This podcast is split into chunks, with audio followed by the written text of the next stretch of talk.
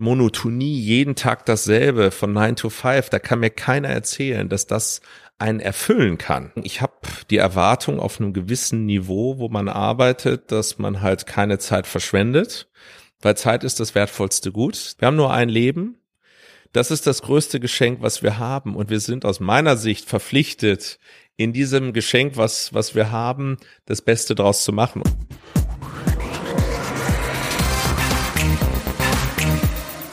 Diese Gedanken stammen von meinem heutigen Gast Tobias Ragge. Tobias hat, genau wie ich auch, an der EBS-Universität für Wirtschaft und Recht studiert. Heute verantwortet er als geschäftsführender Gesellschafter die weltweiten Aktivitäten der HRS Group. Als Kind des Ruhrgebiets kommt er gerne klar und direkt auf den Punkt. Mit seiner zupackenden und leistungsmotivierten Art inspiriert er rund 1000 Mitarbeiter, gemeinsam mit ihm Vollgas zu geben. Zusammen haben sie aus einem Hotelzimmervermittler ein globales Tech-Unternehmen gemacht. Mich interessiert, was zeichnet Tobias als Unternehmer und Führungspersönlichkeit aus? Dazu hat er mich in sein Büro in die Kölner Zentrale eingeladen. Der Blick auf den Dom hat zwar etwas Magisches, doch den Inhalt unseres Gesprächs finde ich noch viel spannender. Mein Name ist Peter Holzer. In meinem Podcast interviewe ich Menschen, die auf ihre ganz persönliche Art den Mut zur Haltung leben. Denn wer selbstbestimmt leben will, braucht davon eine ganze Menge. In diesem Sinne, herzlich willkommen bei Mutmenschen und viel Freude beim Hören. Heute bin ich bei Tobias Ragge, Inhaber und CEO der HRS Group und wir sind an einem besonderen Ort, für mich als Kölsche Jung nicht nur wegen dem Blick auf den Dom, sondern es ist ja auch historisch ein ganz besonderer Ort hier. Was verbindest du ja mit diesem Ort, beziehungsweise zehn Meter weiter? Ja, ähm, ich verbinde mit dem Ort der berufliche Start der Karriere meines Vaters, der HS ja gegründet hat vor über 50 Jahren und äh, vor wahrscheinlich 55 Jahren hier in dem Hotel, was direkt neben diesem zentralen Gebäude, was wir jetzt äh, bewohnen oder bearbeiten dürfen, ähm, seine Karriere im Hospitality-Bereich gestartet hat als Hoteldirektor. Von daher schließt sich sozusagen, wir sind in Köln, glaube ich, viermal umgezogen in den 50 Jahren HRS, schließt sich so ein bisschen der Kreis. Es kommt zurück zu den Anfängen, aber äh, im größeren Setup als äh, zum Start. Das ist gut an der Geschichte. Ja, es gibt ähm, ja wahrscheinlich kaum einen, der HRS nicht kennt. Ihr habt ja viel Werbung gemacht und B, jeder, der mal unterwegs ist, äh, weiß ja wahrscheinlich, worum es geht. Aber wenn es mal in ein, zwei Sätzen formulierst, was macht ihr? Wofür steht ihr? Wofür stehen wir? wir? Wir sagen, wir stehen für Make Business Life Simple, weil es geht am Ende darum bei HRS natürlich, dass es sich ähm, um eine Gruppe von Unternehmen handelt, die alle erstmal mit dem Travel Technology Bereich zu tun haben, aber dann unterschiedliche Zielgruppen adressieren. Also es gibt natürlich das Portalgeschäft, was jeder kennt, wo man als Einzelreservierender Geschäftsreisen Hotels buchen kann. Wir haben aber im Laufe der Jahre äh, mehrere weitere Geschäftsfelder dazu addiert. Es gibt einen großen Bereich, der größte Bereich, der sich mit dem ganzen Thema Enterprise Solution beschäftigt. Das heißt Lösungen, End-to-End-Lösungen, komplette Prozessketten für Großkonzerne. Siemens AG und Co., die mit uns arbeiten, bis Alibaba, also sehr, sehr große, äh, wirklich multinationale Spieler ähm, für die es auch darum geht, Prozesssimplifizierung zu betreiben. Es gibt ein weiteres Geschäftsfeld, wir nennen das Destination Solutions. Hierbei haben wir auch Travel Technology gebaut für den ganzen Markt Vacation Rental. Das heißt, alle, äh, wir haben fast 60.000 äh, Ferienwohnungen, Ferienhäuser im deutschsprachigen Markt die die gesamte Verwaltung ihres Inventars über unsere Plattform abwickeln und egal wo man dann diese 60.000 Units bucht, egal bei welchem unserer Wettbewerber aus dem Portalgeschäft, einem Booking, einem Airbnb, das ist alles sozusagen von uns dann gespeist. Das heißt, die ganze Verwaltung, das ganze Channel Management, das wird alles von unserer Plattform dort gespeist.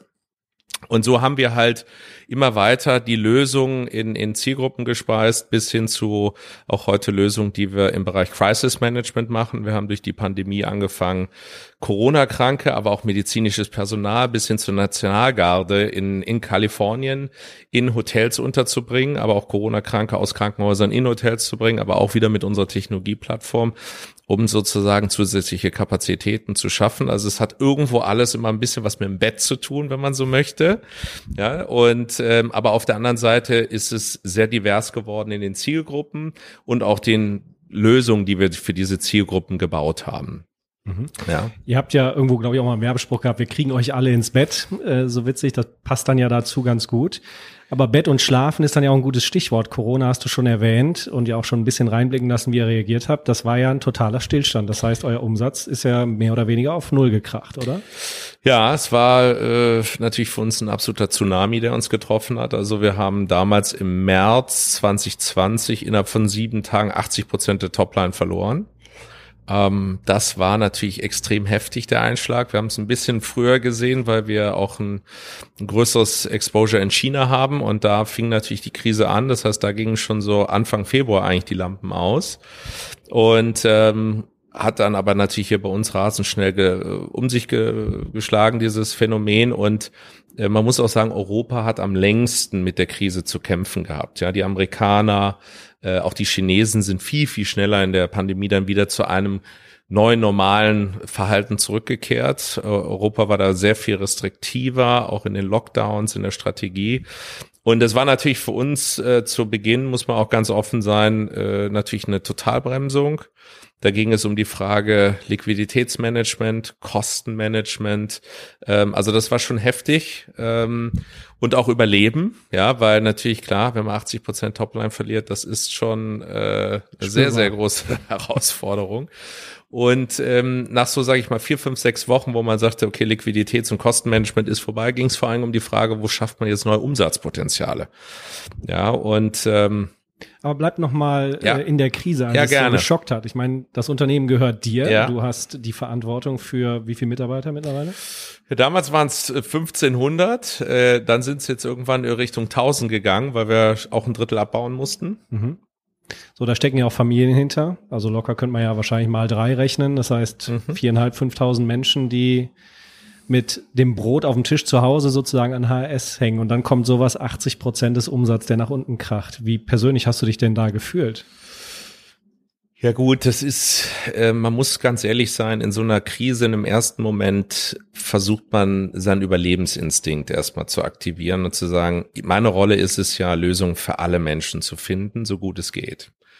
Mir war aber von vornherein klar, ich werde nicht auch alle Menschen jetzt durch die Krise führen können weil dafür war der Einschlag zu hart. Wir redeten ja nicht von 10, 15, 20 Prozent, wir redeten von 80 Prozent und wir müssen ja auch ehrlich sein, das ist ja eine Krise, die hat ja teilweise in Europa im Geschäftsreisemarkt, deswegen war es gut, dass wir so differenzierte Geschäftsfelder auch haben. Ähm, da haben wir ja 15, 18 Monate mit äh, 80 Prozent äh, weniger Travel-Volumen arbeiten müssen. Das heißt, irgendwann war es auch relativ schnell klar, wir werden Arbeitsplätze abbauen müssen durch die Tatsache, dass wir auch Automation jetzt als Ersatz bringen müssen. Ja, und das ist nie einfach, weil ich habe natürlich äh, alle diese Arbeitsplätze irgendwo zum Großteil, als ich angefangen habe, waren wir 150 Mitarbeiter, auch selber erschaffen. Ja, ich kenne extrem viele Leute. Ich habe gerade im Ausland natürlich, wir hatten ja irgendwann 30 Auslandsdependancen, habe ich ja alle selber mit aufgebaut, äh, habe extrem viel da auch vor Ort Zeit verbracht. Das heißt, das geht einem natürlich nah. Das ist natürlich nicht einfach, aber man muss dann auch wiederum sagen, ähm, es ist ja nicht alternativ, es gibt keine Alternativen, ja, und ich glaube, das war auch das, was für mich es dann einfach in Anführungszeichen gemacht hat in dieser schweren Phase, zu sagen, es ist nichts, was du jetzt verursacht hast durch Missmanagement, dann hätte ich mir wahnsinnig hohe Vorwürfe gemacht, sondern ich kann nichts dafür, wir konnten uns darauf nicht vorbereiten und jetzt müssen wir das Beste draus machen und jetzt ist mein Job, ähm, die Firma da durchzuführen, so viele dieser Mitarbeiter zu retten, Arbeitsplätze zu retten, wie es möglich ist und eine neue Perspektive aufzubauen. Also das war jetzt, wenn man das so sieht, natürlich in der Zeit damals, man muss auch immer sagen, Zeit hat alle Wunden. Ne, zwei Jahre rückblickend ist man natürlich emotional schon wieder weiter weg von dieser damaligen Situation. Das war da natürlich damals eine Ausnahmesituation. Es hört sich jetzt sehr rational, sehr klar, sehr strukturiert an. Ich bin auch, glaube ich, sehr rational vorgegangen, aber natürlich ist man emotional da anders angefasst. Ne? Das ist klar. Was heißt denn das konkret? Schlaflose Nächte? Puh, schlaflose Nächte, ähm, auch mal äh, abends eine Flasche Rotwein zu viel. Ja, ja klar, weil man natürlich, äh, ne, also der Tag fing spätestens um sechs Uhr früh an und der endete meistens um zwei Uhr morgens. Und äh, dann geht man dazwischen, versucht man ein Auge zuzukriegen und das ist nicht immer einfach, weil man natürlich so im Rad dreht, dann kann man nicht immer abschalten. Und ähm, es gab kein Wochenende, nichts. Ne? Also das waren sieben Tage durchgängig so. Und äh, das heißt auch extreme äh, Support, den man von der Familie braucht, von seiner eigenen Familie, Rücksicht, die das akzeptieren. Was heißt deine Familie? Woraus besteht die? Ja, meine Familie heißt meine Frau und äh, meine drei kleinen Kinder, die damals fünf, zwei und äh, das eine Baby ist dann in Corona geboren, null sozusagen waren. Ähm, und äh, natürlich müssen die auch auf mich dann verzichten in dieser Phase. Und da braucht man natürlich auch Verständnis. Und ich bin da Gott sei Dank gesegnet mit einer äh, tollen Ehefrau, die da auch äh, keine Diskussion hat, sondern auch direkt weiß, was auch meine Verantwortung ist und das auch total versteht ähm, und mich dann auch unterstützt, ja, und mir den Freiraum da auch gibt.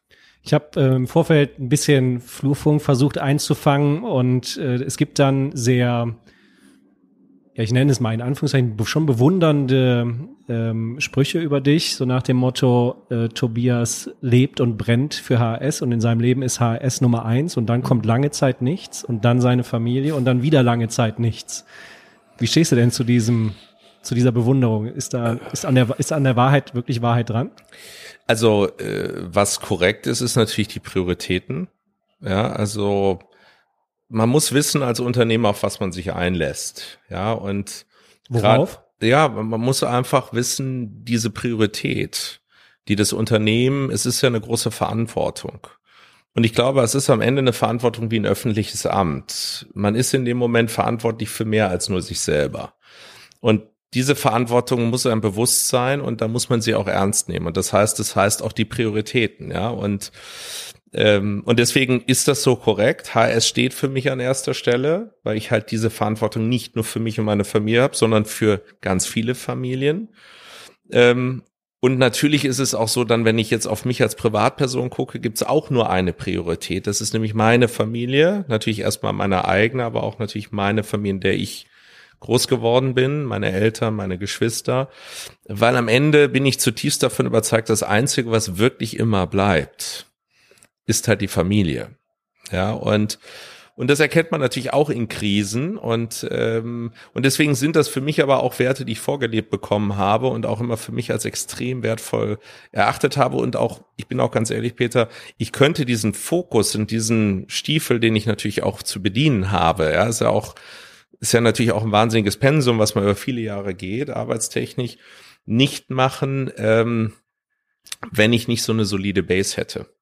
Ja, die Base ist die Familie, die einem auch den Rücken stärkt und auch den Freiraum gibt. Und dafür bin ich sehr dankbar und äh, das ist auch so. Also deswegen und und aber muss man muss sich ja selber muss sich entscheiden, welchen Weg will er gehen. Und ich habe mich bewusst für den Weg entschieden. Ich habe ja auch nicht den Weg, äh, um das abschließend noch zu sagen, ist Vater das gegründet. Das war nie die Erwartung. Das musst du machen, Junge und so weiter, sondern das wurde mir auch nie wirklich angetragen im Sinne einer Erwartung, sondern naja gut, wenn du das dann machen möchtest, ich habe das selber angemeldet, dann mach's doch mal und versuch dich dran. Und das hat mir natürlich auch den Frage gegeben, das jetzt hier auch dann bewusst zu entscheiden und nicht zu fühlen, das ist eine Last, die man, die man tragen muss. Du bist ja sozusagen vom Assistent der Geschäftsführung zur Geschäftsführung oder Vorstand und Inhaber dann auch irgendwann geworden. Wenn du sagst, Unternehmer hat eine Verantwortung, was heißt denn das, wenn du an dein normales Pensum denkst? Klammern wir jetzt mal Corona aus. Mhm. Aber was heißt denn für dich Pace gehen? Was heißt denn für dich Verantwortung tragen? Wie viel äh, Invest zeitlich ist das denn? Du in Stunden, also ich glaube, man muss die Zeit differenzieren vor meiner Familie, also bevor ich Kinder hatte und danach. Davor würde ich sagen, waren das mindestens, waren das immer 100 Stunden die Woche. Das war mein Zeitpensum wahrscheinlich die ersten zehn Jahre meiner Karriere. Ähm, so, und da gab's die Arbeit und die Arbeit. Also ähm, das war mein Fokus auch. Und dann äh, ab und an mal äh, auch Play Hard, also Spaß. Aber Fokus war wirklich auf dem Work-Element. Was heißt Play Hard? Ja, auch mal gerne mal eine Party zu feiern, auch mal das Leben zu genießen. Ja, ich bin ja jemand, der auch jemand ist, der sehr bewusst lebt. Also ich mache auch die Sachen natürlich sehr intensiv, genauso wie ich intensiv arbeite, genauso möchte ich das Leben auch intensiv leben, ja, also schöne äh, Orte kennenlernen, das Reisen, aber auch mal mit Freunden feiern, also auch einfach wirklich auch ne, das, das Leben dann wirklich auch mal genießen, was es ja an tollen Sachen zu bieten hat. Ähm, das haben wir ja während des Studiums auch erlebt. Wir waren ja beide an der Apps. Die Partys, da waren ja auch immer intensiv. Ja, ne? ja, aber ich bin davon zutiefst überzeugt, dass es extrem wichtig ist, dass du das Studium fürs Leben auch machst. Ja. Ne? Weil ähm, ich kann nur für mich sagen, und deswegen hat mir das nie Probleme bereitet, auch so ein intensives Pensum zu geben, weil ich nicht das Gefühl hatte, ich hatte was verpasst ich hatte auch schon viel vorher erlebt, ja, und äh, ich sag mal, Hörner sich abstoßen, äh, das alles diese Themen, ähm, wenn man das nicht gemacht hat, glaube ich, dann kommt man irgendwann mit Mitte 40, 50 in eine Midlife Crisis und ich glaube, da bin ich extrem weit von entfernt. Und das ist auch gut. Und ich, ich habe heute gar kein Gefühl der Reue, des irgendwas nicht gemacht zu haben und des, des, des Vermissens überhaupt nicht. Ich genieße das, was ich tue, bin dankbar dafür und äh, deswegen, klar, aber es ist ein großes Pensum und das Pensum ist ja nicht nur Zeit, das Pensum ist ja auch, ähm, du musst halt in unserem Geschäft, was sehr global ist, was äh, musst natürlich auch viel reisen. Ja, und das ist natürlich auch äh, auf der einen Seite spannend, super bereichernd. Also ich habe deswegen, glaube ich, auch diese Karriere gewählt, weil ich das total bereichernd finde, diese Kulturen kennenzulernen, Menschen kennenzulernen. Das ist für einen selber ultra bereichernd. Also da so viel mitgenommen für mich selber. Ähm, und auch spannend, Impulse, weil jeder Markt hat andere Reizpunkte. Ähm, aber natürlich auch anstrengend, ne? weil wenn du dann irgendwie mal, ich bin halt viele Jahre, ich würde sagen mindestens bis zu Corona, bin ich einmal im Monat einmal um den Planeten geflogen. Und das wow. jeden Monat. Mal ehrlich, ja. wie fliegst du? Wie reist du? Also wie reise ich? Ich reise äh, immer Business Class, also bin ich auch ganz ehrlich. Und im Zug auch immer eigentlich First Class außer es ist nicht möglich.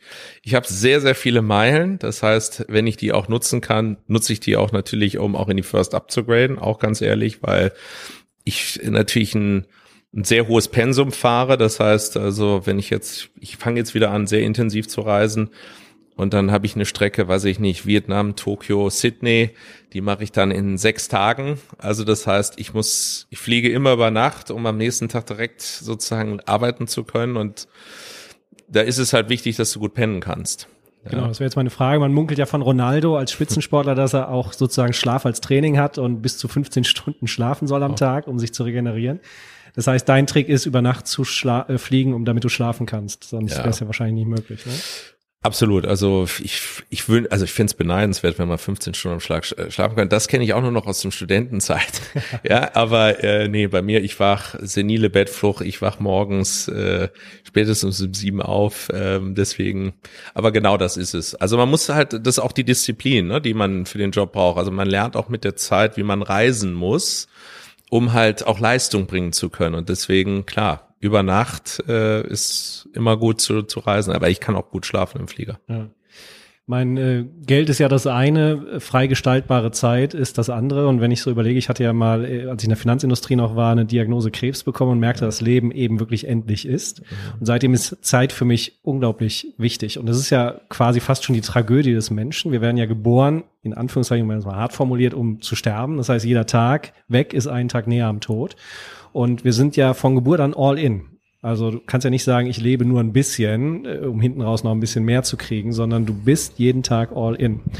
Und das bedeutet ja, dass man auch sehr sorgsam entscheiden sollte. Und so wie ich dich verstanden habe, hast du ja die Entscheidung getroffen, du warst ja vorher auch mal auf so einem Konzernversuch, sage ich mal, nee, komm, ich will in das Unternehmen rein.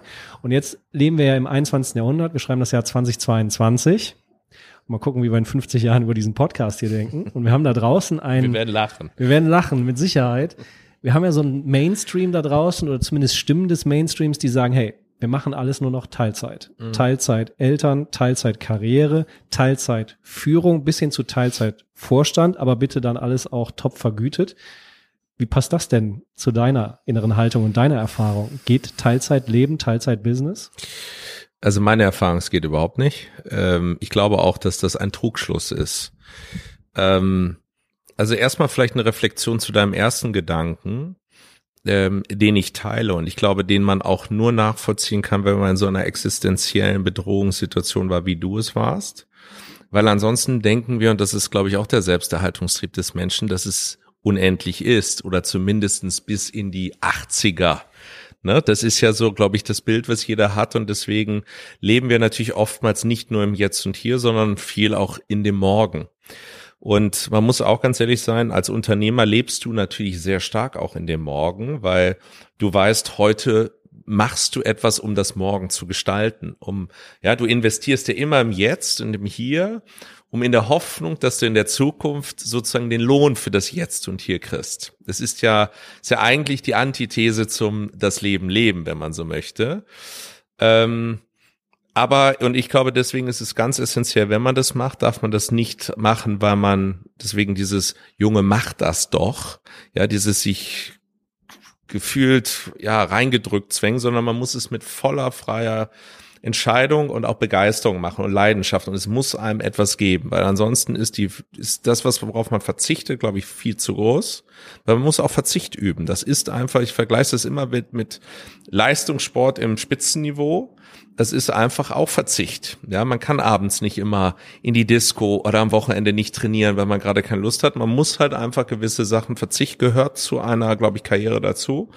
Und Unternehmertum, wenn man auch ein ambitionierter Unternehmer ist und nicht jetzt sagt, man ist in einer kleinen Nische und man ist da zufrieden mit und man kann auch vielleicht jetzt damit irgendwie so ein bisschen durchkommen, dann ist es natürlich auch in, je größer etwas wird und auch im Tech-Bereich, in dem ich arbeite, geht es immer um Scaling, es geht immer um Hypercompetition, das ist fast immer alles, das sind immer mindestens nationale, wenn nicht regionale oder globale Märkte. Das heißt, da ist natürlich auch echt Spitzenleute am Werk und da geht es darum, dass man halt schneller ist. Also das ist einfach auch, äh, ne, das ist ein, ist ein Rennen und da kann man nur All-In eigentlich bestehen, glaube ich. Ähm, und wenn man jetzt aber sagt, na ja, jetzt die Reflexion zu unserer Gesellschaft. Ich glaube, das ist eine gesellschaftliche Diskussion, Peter, die wir führen auf Basis unseres hohen Wohlstandsniveaus.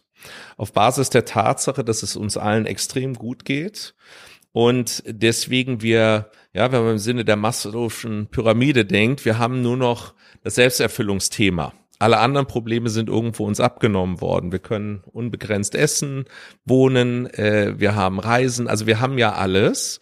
Und da ist es, glaube ich, auch natürlich, dass so eine Gesellschaft dann irgendwann sagt, naja gut, jetzt 500 Euro mehr verändern mein Leben nicht mehr, dann will ich vielleicht mehr auf diesem Lebensfaktor einzahlen. Ähm, aber wovon ich zutiefst überzeugt bin, ist, dass unternehmerische Karrieren niemals im Teilzeitmodus funktionieren. Man muss all in sein und das heißt 120 Prozent. Und wenn man die nicht mehr bereit ist zu gehen, dann ist es, glaube ich, wie beim Spitzensportler, dann ist es besser, man tritt zurück. Weil man wird irgendwann dann von der Bühne gebeten. Das ist, glaube ich, sehr hart und deswegen, ich bin davon nicht überzeugt. Ich kann verstehen, dass die gesellschaftliche Debatte gewisse Modelle forciert. Und ich glaube auch, das ist richtig so, wenn man sich darüber nachdenkt. Ähm, wir müssen natürlich aufgrund unseres Demografiemangels schauen, dass wir maximal die Bevölkerung, auch die weibliche Bevölkerung, zum Beispiel in den Job kriegen. Wenn man sich das mal in Japan anguckt, die sind auf Platz 120 der OECD, weil Frauen einfach da noch in einem sehr, ja, zurückliegenden Denkmodell äh, äh nicht so den Zugang zum Arbeitsmarkt haben.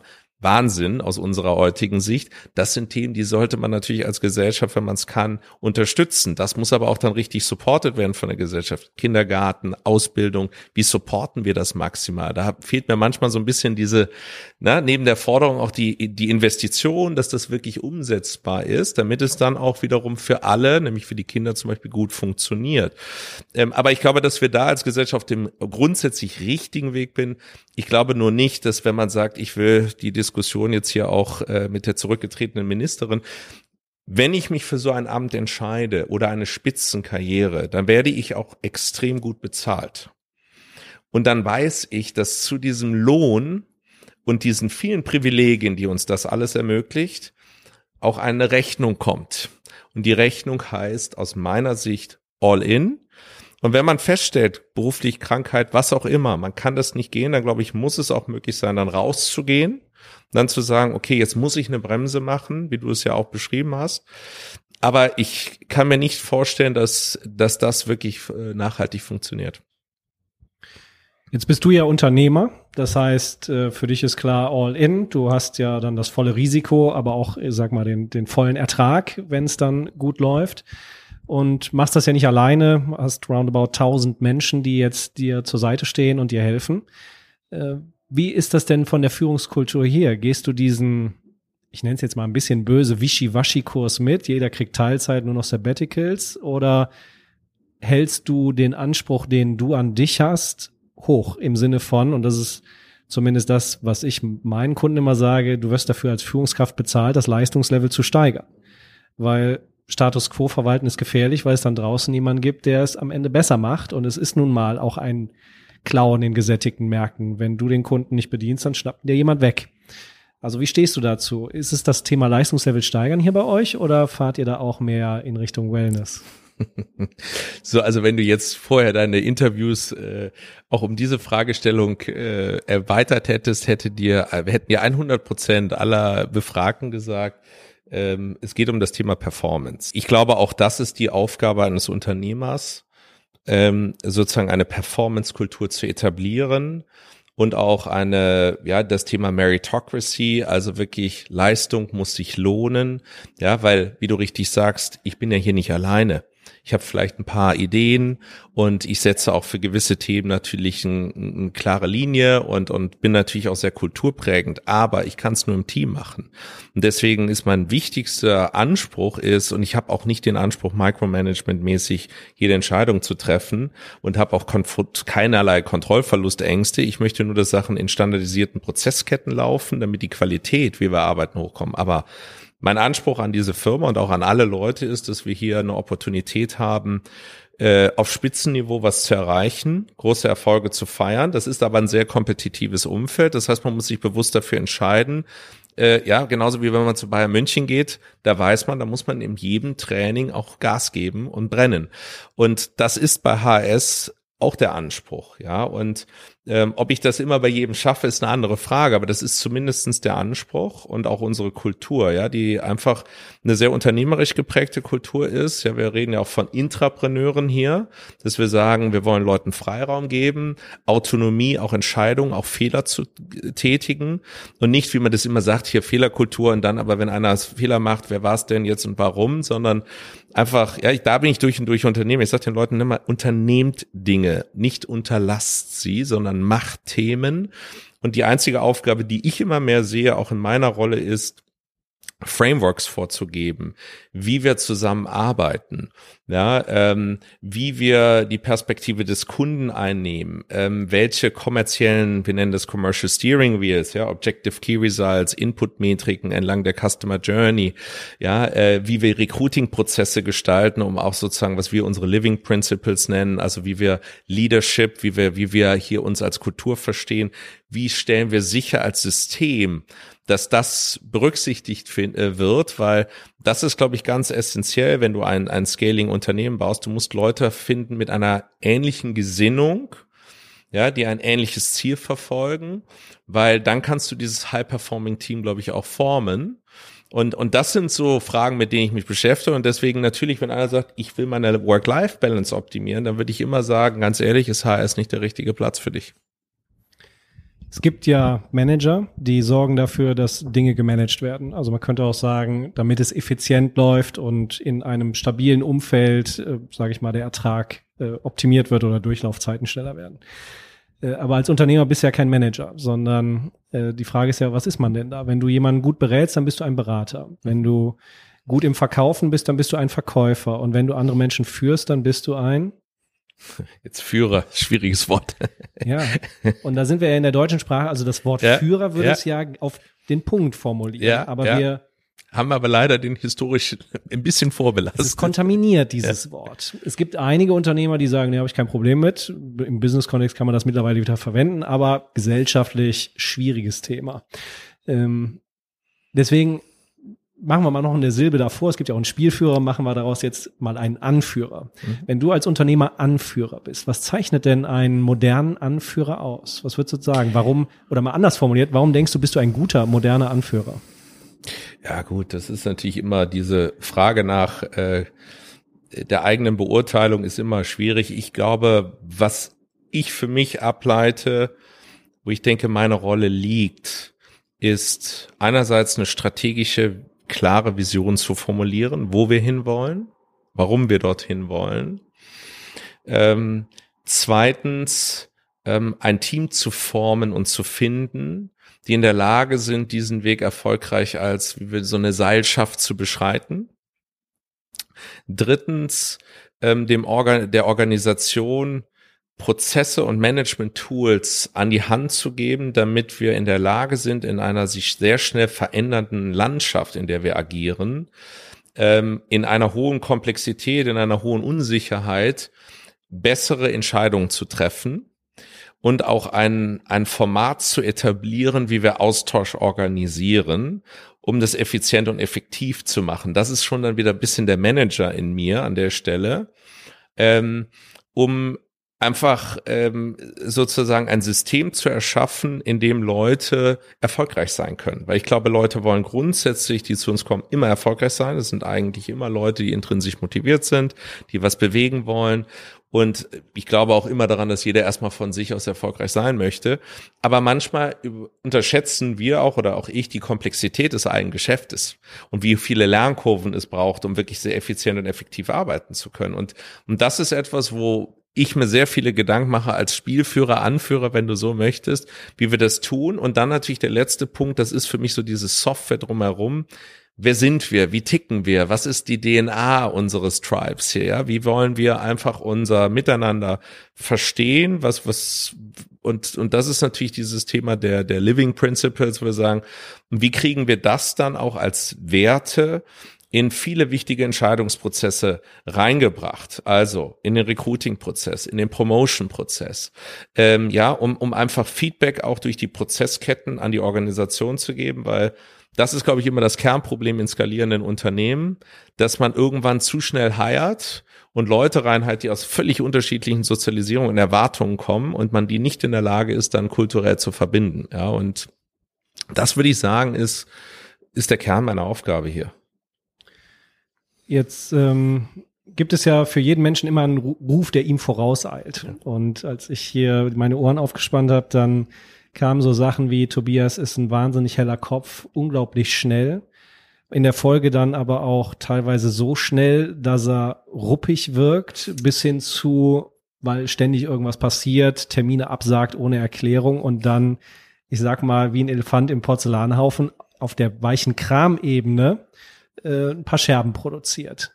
Was denkst du denn, wer, wer sorgt dafür, dass du trotz dieses hohen Speeds und dieser inhaltsgetriebenen, zackigen, kernig auf den Punkt, kein Blabla Art und Weise, äh, wer sorgt denn dafür, dass die Gefolgschaft ähm, dann trotzdem stattfindet? So nach dem Motto, ja, so hat er es nicht gemeint. Das, was er eigentlich sagen wollte, ist folgendes. Ähm, also ich glaube, äh, da ist sicherlich viel Wahres dran, im Sinne von, dass ich sehr direkt bin und ähm, natürlich auch manchmal mein Umfeld überfordere aufgrund der Tatsache, dass ich natürlich diesen Job jetzt seit 18 Jahren mache und natürlich deswegen viel mehr Lernkurven fahren durfte als jemand, der ein Jahr dabei ist. Das heißt, ich habe natürlich üblicherweise ein Mehr an Erfahrung, an Know-how und komme natürlich für mich viel schneller zur Conclusio als jemand, der es natürlich nicht äh, so machen kann. Deswegen, ich glaube, es ist nicht ein Intelligenzthema, es ist ein Erfahrungsthema erstmal grundsätzlich. Ähm, das äh, und das führt aber natürlich dazu, dadurch, dass man auch ein Getriebener ist als Unternehmer, man ist ja auch irgendwo immer von der Opportunität getrieben. Ich bin jemand, der, ich habe ja angefangen mit einem Geschäftsmodell in Deutschland und habe irgendwann fünf Geschäftsmodelle in, weiß ich nicht, äh, 30 Ländern äh, teilweise exportiert. Das ist natürlich ein viel mehr an Komplexität und das heißt wenig Zeit. Weil man muss ja immer wieder punktuell in Themen reingehen, strategische Dialoge führen, rauszoomen. Und das führt dazu, dass man natürlich selber auch immer eine Überforderung hat von dem Alltag, ja, im Sinne von wie viel Zeit kann ich allokieren. Und dann fängt man an natürlich übereffizient zu werden, beziehungsweise auch mal äh, diesen Raum für Diskussion, den vielleicht andere brauchen, gar nicht zuzulassen, weil man manchmal für sich ja schon weiß, was jetzt rauskommen wird und was auch der richtige Weg ist. Und deswegen äh, würde ich sagen, ja, ich überfordere manchmal auch, auch mein Umfeld. Ähm, und ja, äh, machen wir uns nichts vor. Ich bin, äh, Vater kommt aus Gelsenkirchen, bin damit auch irgendwo ein bisschen indirekt ein Kind des Ruhrgebiets. Da wird klar und direkt kommuniziert. So bin ich auch groß geworden. Und ich bin auch jemand, der sehr klar und direkt auf den Punkt kommt, was für den einen oder anderen, der vielleicht eher eine, eine verklausuliertere Kommunikation für sich besser empfindet, schwierig ist. Ähm, ich meine es nie persönlich und ähm, aber natürlich klar ist es, dass das auch nicht immer einfach ist im Umgang mit jemandem wie mir zu arbeiten. Und ich glaube eigentlich, dass die Leute, die mit mir und die Leute, die mit mir direkt arbeiten, arbeiten auch sehr, sehr viele Jahre mit mir zusammen. Das heißt, die wissen, ähm, dass ich auch äh, manchmal vielleicht es nicht so meine, wie ich es dann sage. Und äh, ich bin mir sicher, dass dann der ein oder andere auch mal einen neueren Kollegen, der vielleicht dann in dem Moment denkt, hups, was war denn das jetzt, äh, auch vielleicht mal zur Seite nimmt und sagt, okay, pass mal auf, ich übersetze das jetzt mal kurz. Aber ja, aber das ist natürlich auch Teil der, der Persönlichkeit, die man hat. Denkst du denn, wenn wir waren vorhin beim Unternehmer, moderner Anführer, und die Frage, was zeichnet denn wirklich einen modernen Anführer aus? Und das muss ja nicht nur auf Unternehmerebene äh, mhm. enden, sondern das mhm. geht ja auch in deiner Organisation mhm. nach unten weiter. Und dann gibt es ja viele, ich sag mal, nette Themen, also eine gute Atmosphäre schaffen, mhm. dass die Leute motiviert, ein motivationsunterstützendes Umfeld haben, mhm. eine Vision haben. Das ist alles, sage ich mal, die schöne Seite der Führung. Mhm. Das, was wir jetzt gerade hatten, ist ja eher eine unangenehme Seite der Führung. Also den Mut zu haben, zum Beispiel mal ganz konkret eine Entscheidung zu treffen, auch mit dem Risiko, entweder dir selber, weil es dir unangenehm ist, oder aber auch anderen weh zu tun. Denkst du, das ist etwas, was ein guter, moderner Anführer können muss? Für den Fall, dass es notwendig ist? Auf jeden Fall. Also ich glaube, man kann, ähm, Führung heißt Entscheidungen treffen.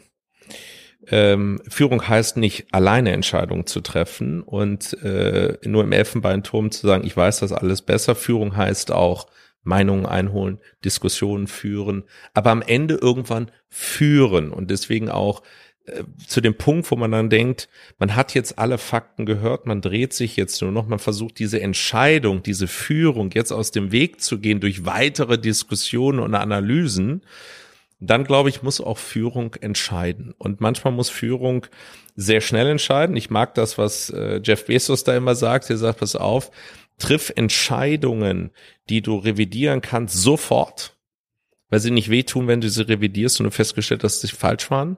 Und triff Entscheidungen, die du nicht mehr revidieren kannst oder nur unter sehr, sehr großen Kosten. Triff sie sehr bewusst und wäge mit vielen Personen diese Entscheidung ab. Und das ist, glaube ich, auch ein Credo, was ich für mich grundsätzlich eigentlich für richtig halte und auch allen anderen Führungsleuten empfehlen würde. Und es geht ja nicht immer nur um die ganz großen Entscheidungen. Es gibt ja viele Entscheidungen im Alltag. Äh, jeder auf seiner, auf seinem Spielfeld. Ähm, aber definitiv gehört für mich es dazu auch unangenehme Entscheidungen. Das ist auch Führung. Ja, weil ähm, ähm, man darf sich nichts vormachen. Ich glaube, das ist vielleicht auch nochmal aus einer Unternehmerperspektive was anderes als aus einer Managerperspektive, weil ich natürlich doch der Unternehmer bin.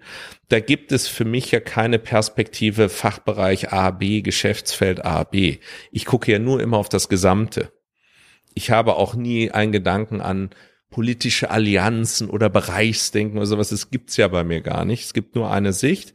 Was hilft der Firma und damit der Allgemeinheit? uns allen. Und das ist das Einzige, was mich leitet. Und deswegen finde ich auch die Entscheidung nicht schwierig, weil ich nur aus der Perspektive drauf gucke und nicht anfangen muss abzuwägen, äh, wie ist es jetzt. Aber ich finde, äh, ne, das ist so, wer Führung bestellt, wie ist der schöne Satz, der bekommt sie auch. Ich wünschte mir, dass der eine oder andere das auch in, in der Politik dann auch so machen würde, wie wir zurzeit mal sehen, dass es nicht so ist.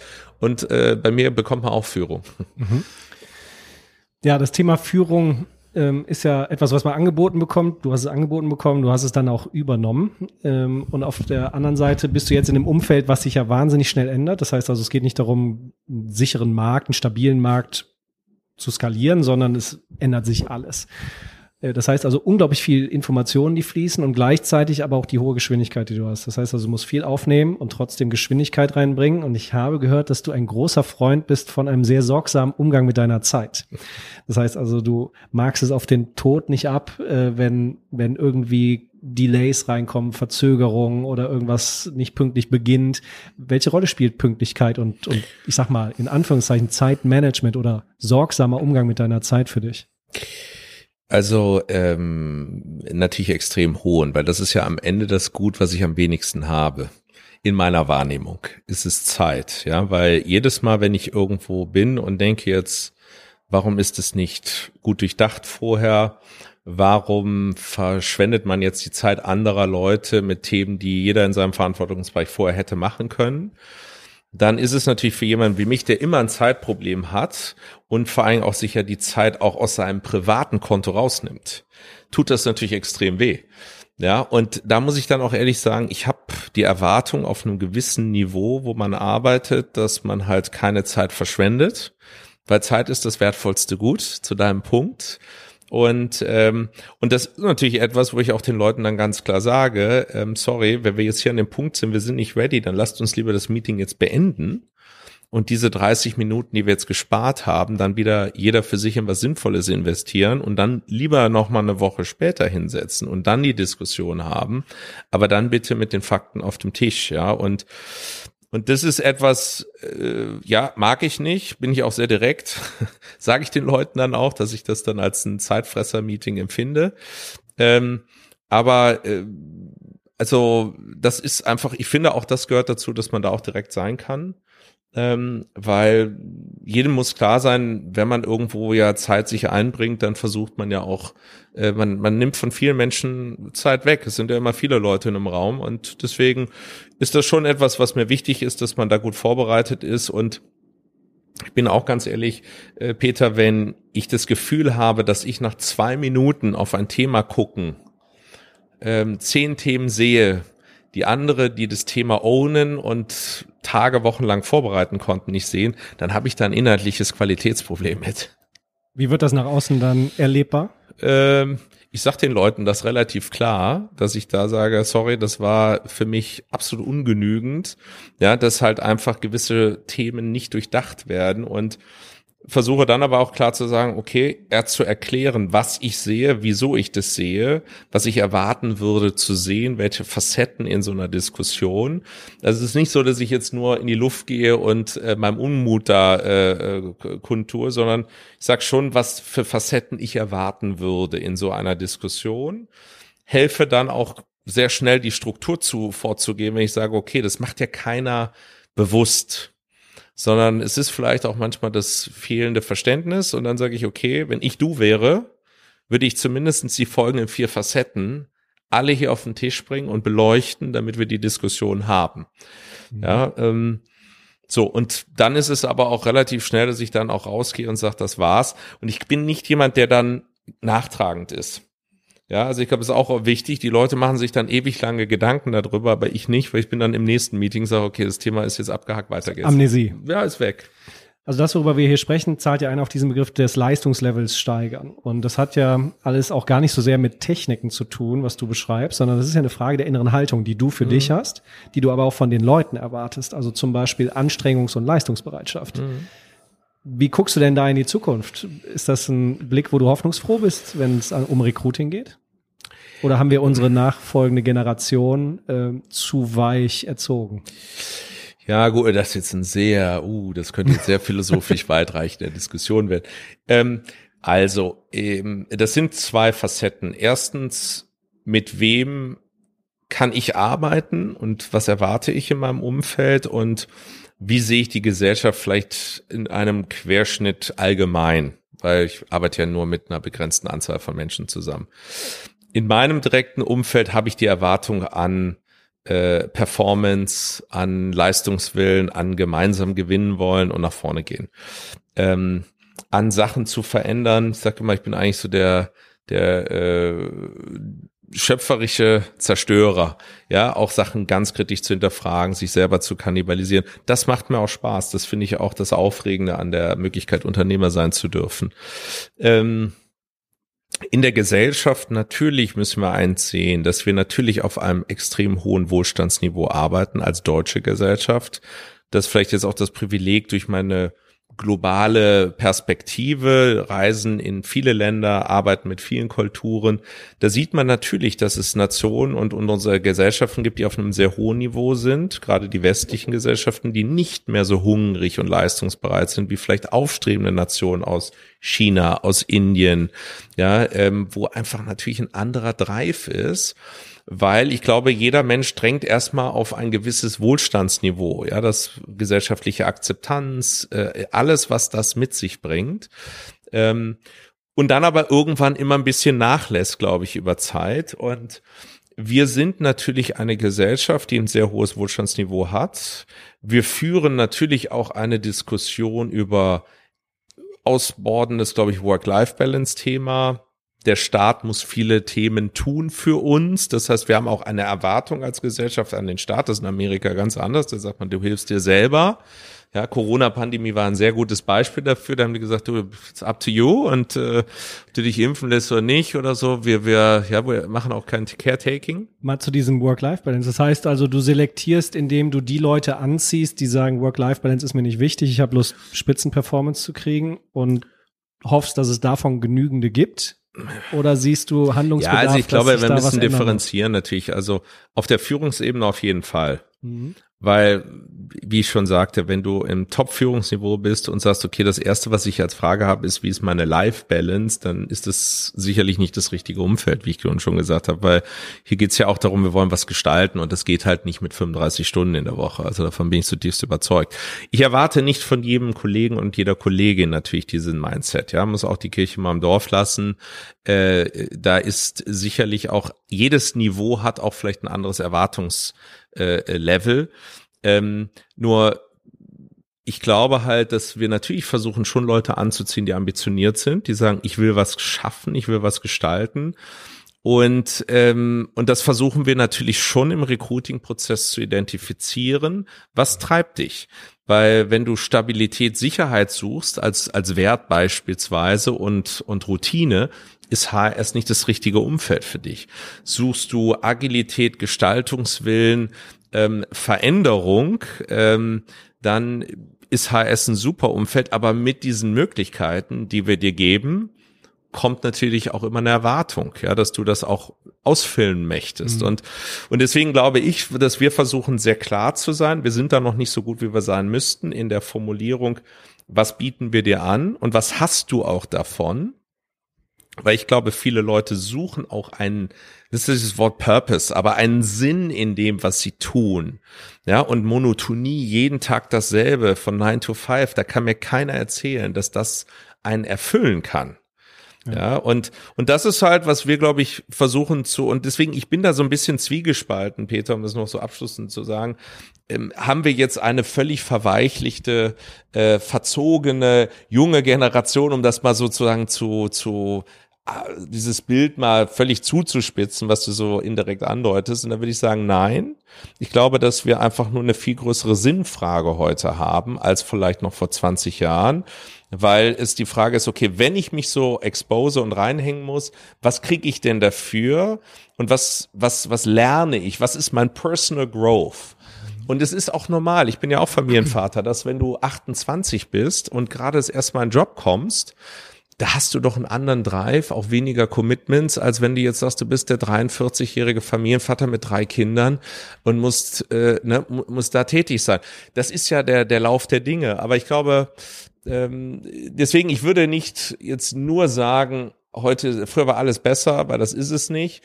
Aber natürlich müssen wir eins sehen, ähm, um im globalen Wettbewerb bestehen zu können, als Deutschland, glaube ich persönlich, dass wir eine stärkere Elitenbildung auch in der Zukunft brauchen. Von Leuten, die bewusst diese Entscheidung gehen, zu sagen, ich möchte diesem Leistungsmantra folgen. Und dann welchen, die vielleicht sagen, das ist mir nicht so wichtig, ich habe andere Fokusthemen. Und ich glaube, nur so wird es in der Zukunft auch funktionieren. Ja, das, was du beschreibst, erinnert mich, weil am Anfang war das Wort. Das ist ja nicht nur in der Bibel so, sondern das ist ja auch im Leben so. Man muss die Dinge irgendwie benennen können. Und ich sag mal, das eine ist Qualität. Und Qualität ist ja heutzutage nichts Besonderes mehr, sondern Qualität ist für mich, du bekommst das, was du erwartest. Mhm. Also wenn du ein Eis kaufen gehst, kriegst du Qualität, weil das ist genau das, was du hast. Ein iPhone, ein Auto, whatever. Also es ist nichts Besonderes. Das, worum es geht, was du beschreibst, ist ja so dieses Quäntchen mehr. Und das ist für mich Exzellenz. Und Exzellenz wenn man das mal versucht zu definieren, ist für mich, das ist das, was entsteht, wenn ein Mensch sich wirklich kümmert. Mhm. Wenn er mit Herzblut mhm. voll bei der All-In, da sind wir wieder bei diesem Thema ist und sich einfach Mühe gibt, halt über den Tellerrand und sich nicht mit einer schnellen, einfachen Lösung zufrieden gibt, sondern versucht wirklich alles zu durchdenken und das Beste rauszuholen. Und das ist wieder keine Frage der Techniken, sondern der inneren Haltung aus meiner Sicht. Und die Frage ist, wie kann man sowas vorhersehen? Wenn ich jetzt, wir sitzen hier in deinem Büro und hier ist ähm, wie soll ich das nennen? Es ist sehr clean, es ist sehr ordentlich. Und wir reden ja jetzt die ganze Zeit über wahnsinnigen Wandel. Es ist alles schnell, es ist Chaos, weil ständig neue Sachen kommen. Aber hier ist sauber und ich weiß auch, dass du Unordnung und Chaos auf den Tod in deinem Büro nicht auskannst. Welche Rolle spielt denn in dem scharfen Wandel, in dem Streben nach Exzellenz das Thema Ordnung in deinem persönlichen Umfeld und in deinem Leben? Also, ähm, ja, du hast recht, das ist hier relativ clean. Also das, äh, das, das Gebäude heißt ja Coeur de Cologne. Ähm, die, die Welt zu Besuch in Köln war das Motto bei der Gestaltung. Wir sind hier im, im, im sechsten Stock, das haben wir bewusst, weil mein Lieblingsland ist Japan.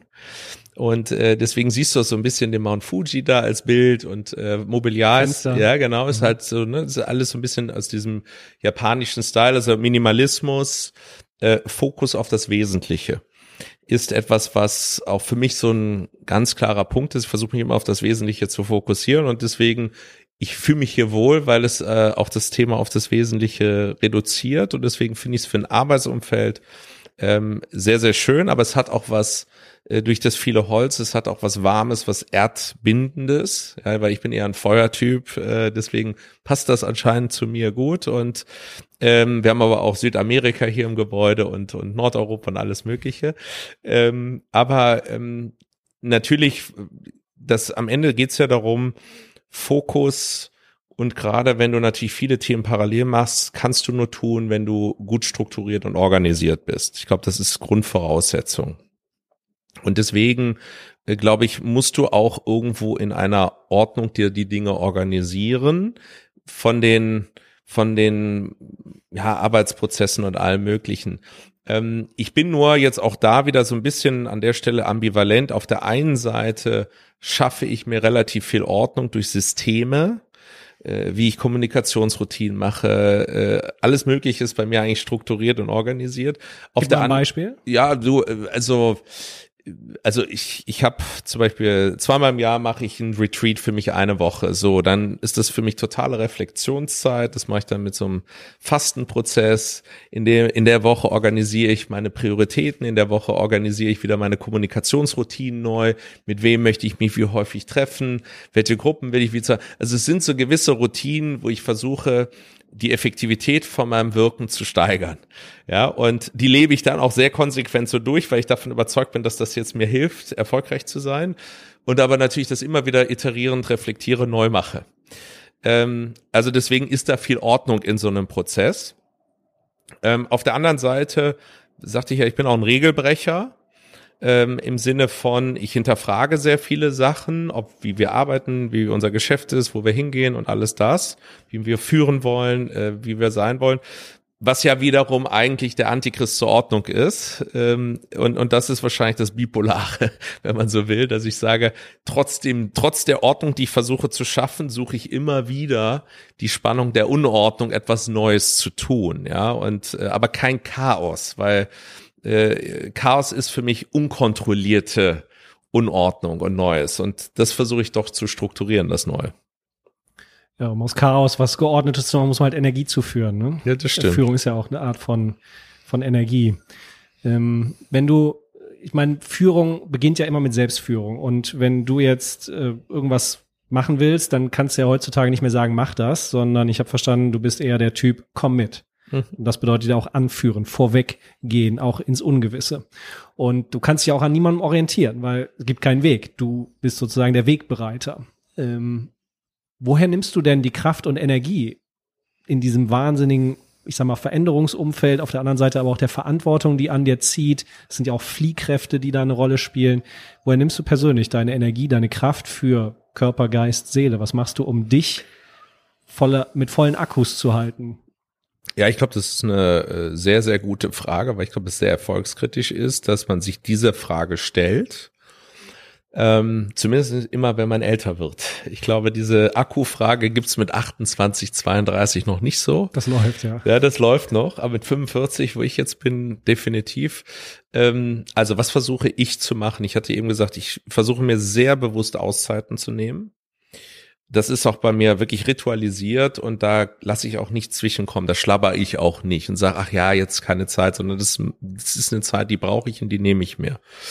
Ähm, und das gibt mir wieder Kraft, weil in dieser Phase organisiere ich mich, sortiere ich mich, bringe Ordnung wieder in meine Unordnung, wenn man so will. Und das gibt mir natürlich Kraft zu sagen, ich weiß, wo ich hingehe weil dann ist jedes Tun ist sehr zielgerichtet und damit auch viel erfolgreicher und auch befriedigt einen mehr, als wenn man merkt, man wird überfordert, man ist nicht mehr Herr der Themen, man schwimmt. Äh, das ist sicherlich das eine. Das zweite ist, die Chance zu gestalten empfinde ich als wahnsinniges Privileg. Das gibt mir wahnsinnig viel, das begeistert mich geradezu, neue Felder zu durchdenken, neue Arbeitstechniken zu überlegen, also auch zu lernen von auch anderen, die einen inspirieren. Und das finde ich wahnsinnig bereichernd, weil es einen besser macht. Und ich bin natürlich auch durch dieses Performance auch immer daran, versuche immer so ein bisschen mein eigenes Biohacking zu machen. Wie kann ich besser werden? Ja, und wie kann ich auch auch lernen, weil ich habe natürlich auch wie jeder Mensch wahnsinnig viele potenzielle Entwicklungsfelder und und das empfinde ich aber als Bereicherung und nicht als Belastung und es ist natürlich immer wieder so dieses Thema, irgendwann ist dein Akku leer, egal wie gut du das machst und dich organisierst. Und ich glaube, da ist einfach die Kunst, dass man da in sich reinhört und dann auch den, diesem Akku wieder den Freiraum lässt, damit er nicht äh, ausläuft. Im wahrsten Sinne. Ja. Ähm, jetzt haben wir ja eine Zeit, in der wir unterwegs sind mit Ukraine, Krieg, mhm. Rohstoffengpässe, Preisexplosion. Wir sind zwar ein wohlhabendes Land, haben aber auch weiß ich nicht, roundabout 10 Millionen Menschen, die aufs Geld achten müssen. Das mhm. heißt, die können dann teilweise auf einmal Brot nicht mehr zahlen und so. Wir haben Armut hier vor der Haustür. Äh, wir haben das Thema Klimawandel und whatever. Also wenn man die Zeitung liest, könnte man denken, alter Schwede, gibt's hier die Kugel, das macht eh keinen Sinn mehr. Äh, aber das wäre irgendwie Verschwendung für dieses Geschenk des Lebens, was wir ja nun mal alle bekommen haben mit der Geburt. Woher nimmst du denn Mut, Hoffnung, Zuversicht, dass es sich lohnt, morgens aufzustehen? Jetzt mal jenseits des Business. Warum macht das Ganze, du hast vorhin mal auch von Sinnen gesprochen, warum macht es für dich Sinn zu leben und im Sinne des All-In sich auch voll einzubringen und einen kleinen Beitrag oder einen großen Beitrag zu leisten, dass es weitergeht? Ich glaube, man hatte nur das eine Leben. Also ich meine, am, am Ende ist das relativ einfach. Ich glaube, was, äh, was ist die Alternative? Der, der, das Nichtleben, äh, glaube ich, ist keine Alternative. Das Leben ist doch ein Geschenk. Es ist doch schön. Und ja, natürlich ist es eine herausfordernde Zeit und ich stimme dir zu. Ähm, wir haben wahrscheinlich dieses Jahrzehnt durch die Herausforderungen geopolitisch, Transformation in der Ökologie, Transformation der Digitalisierung, in der Ausbildung, äh, Demo, äh, Demografie, geopolitische Transformation. Wir haben wahrscheinlich die größten Herausforderungen in diesem Jahrzehnt wahrscheinlich seit wahrscheinlich 70 Jahren, 80 Jahren. Ja, also für unsere äh, letzten Generationen wahrscheinlich ist das jetzt die transformatorischste Zeit, aber es ist auch wieder eine Chance. Ja, weil immer wenn es große Transformationen gibt, passiert ja viel. Und ich finde das auch wiederum, ja, es ist herausfordernd und möchte ich die Pandemiezeit wieder haben? Nein, es war eine beschissene Zeit. Aber, ähm, aber am Ende aus dieser Herausforderung entstehen auch wieder Chancen, Neues zu machen. Und ich, ich sehe immer Opportunitäten und das ist ja auch wiederum, man, man ist doch am Ende, sind wir alles Überlebenskünstler und man muss da auch irgendwo diesen Selbsterhaltungstrieb haben. Und wenn man mal draufschaut jetzt, Natürlich haben wir große Herausforderungen, aber jetzt vergleichen wir das mal. Mein Vater ist Baujahr 37. Der sagt immer, immer, was habt ihr alles? Was glaubt ihr, was ihr für Probleme hat? Ich bin 37 geboren. Äh, ne, ich bin in, in Bombenkeller. Also er hat das erlebt, was jetzt die Menschen in der Ukraine gerade erleben aber äh, damals mit noch einer viel primitiveren Umwelt, keine Frühwarnsysteme und alles Mögliche. Und das haben eine ganze Generation, dieses Leid, diese Kriegsverbrechen, alles das. Also ich glaube, wir haben natürlich Herausforderungen. Die Menschen in der Ukraine tun mir zutiefst leid. Ein Volk, vor dem ich große Bewunderung habe, ist einfach nur schrecklich, was dort passiert, ja. Aber wenn wir jetzt mal auf Deutschland, auf unsere Situation das mal applizieren und sagen, was ist denn jetzt unsere Herausforderung? Ja, Heizkosten werden teurer. Ja, Brot wird teurer und vielleicht können wir nicht mehr 14, sondern noch 10 Tage in Urlaub als konsequent fahren. Aber das ist Klagen auf extrem hohem Niveau für mich. Und da müssen wir uns auch immer bewusst sein. Ja, wenn wir mal, also wir sind ein sehr wohlhabendes Land mit einem unfassbaren Sozialstaat. Ja, wenn wir mal uns anschauen in Amerika, äh, wenn wir die Situation da vergleichen, ähm, da wird nicht jeder aufgefangen, wie wir alle wissen. Da haben die Leute zwei Drittjobs und sind abgehangen. Ich will nicht sagen, dass es das bei uns nicht auch in Tendenzen gibt, aber wir sind auf einem extrem hohen Niveau noch. Dessen, glaube ich, müssen wir uns auch bewusst sein. Und am Ende des Tages ist es relativ einfach. Wir haben nur ein Leben. das ist das größte Geschenk, was wir haben. Und wir sind aus meiner Sicht verpflichtet, in diesem Geschenk, was, was wir haben, das Beste draus zu machen. Und äh, letzter Satz, wenn ich morgens aufwache und das Erste, was ich tue, ist, die Augen meiner Kinder zu schauen, dann habe ich immer ein, ein Lachen im Gesicht und freue mich, dass ich äh, sowas mit meiner Frau gemeinsam schaffen konnte. Und das ist für mich schon Ansporn genug. Alles andere ist nur Zugabe.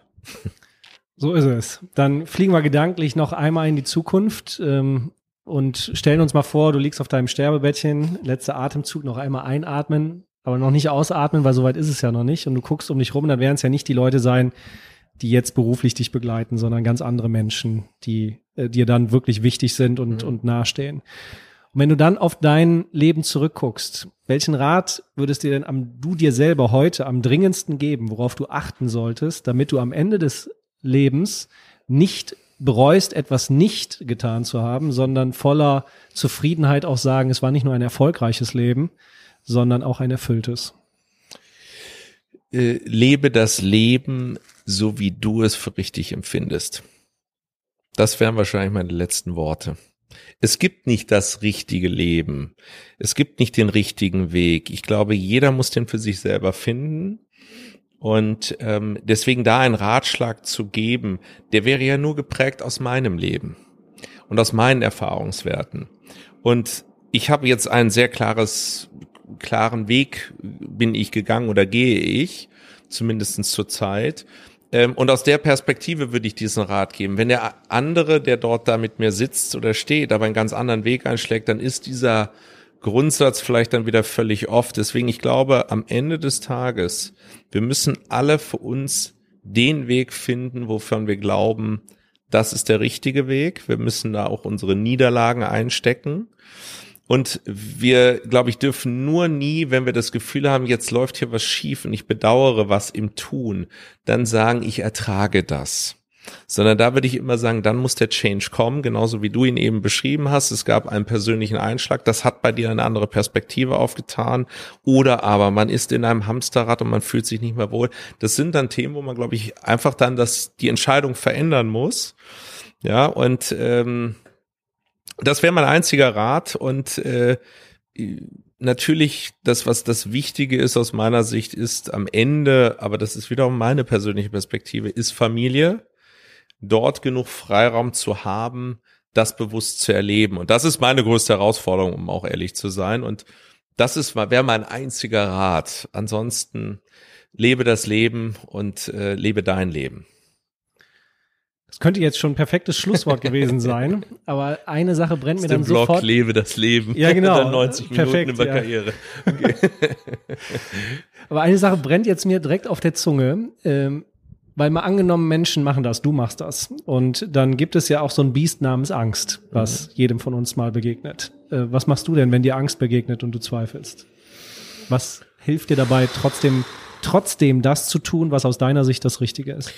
Du, es gibt ja zwei Arten von, von, von Angstdimensionen, sage ich mal, äh, für dein Leben, für dein Privatleben und dann Ängste als Unternehmer. Gibt wahrscheinlich noch verschiedenste, aber wenn ich jetzt mal so das beurteile. Ähm, Ängste als Unternehmer, die sind die einfachen, finde ich. Da ist immer meine, mein Motto, work harder. ja, ähm, arbeite das Problem ab und weg, was da ist und triff Entscheidungen, ähm, bis du dich wohlfühlst ähm, oder akzeptiere etwas auch, dass du es nicht ändern kannst und dann lebe auch mit den Konsequenzen, die das heißt. Und das kann auch mal heißen, zu verlieren. Auch das ist etwas, wo ich sagen würde, aber entscheide es bewusst. Ähm, privat, ähm, was hat man für Ängste? Man hat tausend Ängste als Familienvater, dass mit den Kindern was passieren könnte, mit der eigenen Partnerin. Also äh, da gibt's ja ganz viele Themen.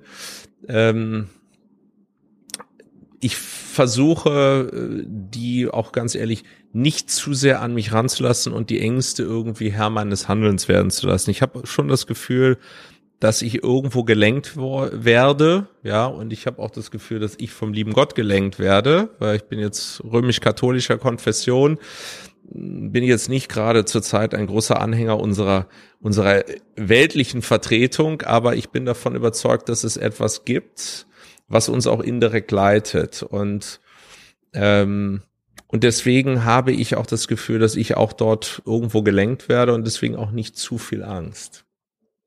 Was sein soll, soll sein. Ja, Tobias, man soll dann gehen, wenn es am schönsten ist. Ähm, Bitte nicht jetzt. zumindest aus diesem Podcast. Ich danke dir sehr für deine Zeit, äh, weiß das sehr zu schätzen und vor allen Dingen deine Offenheit und die Einblicke nicht nur in die, ich sag mal, Maskerade des erfolgreichen Superstar-Unternehmers, sondern auch als Mensch, dass du da uns hast dran teilhaben lassen. Und ja, dann wünsche ich dir nicht nur viel Erfolg, sondern auch weiterhin viel Erfüllung auf deinem Weg. Ganz lieben Dank für das Gespräch.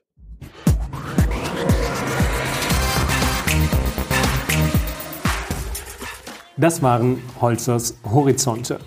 Wenn Sie gerne mehr erfahren möchten, habe ich noch zwei Tipps für Sie. Das erste, meine Homepage www.peterholzer.com. Dort finden Sie Texte, Videos und noch einiges mehr. Und das zweite ist mein aktuelles Buch. Es trägt den Titel Mut braucht eine Stimme, wie Sie Ihrem Leben Wirkung geben. Das finden Sie überall im Buchhandel. Lesen Sie doch mal rein. Bis dahin, bleiben Sie gesund.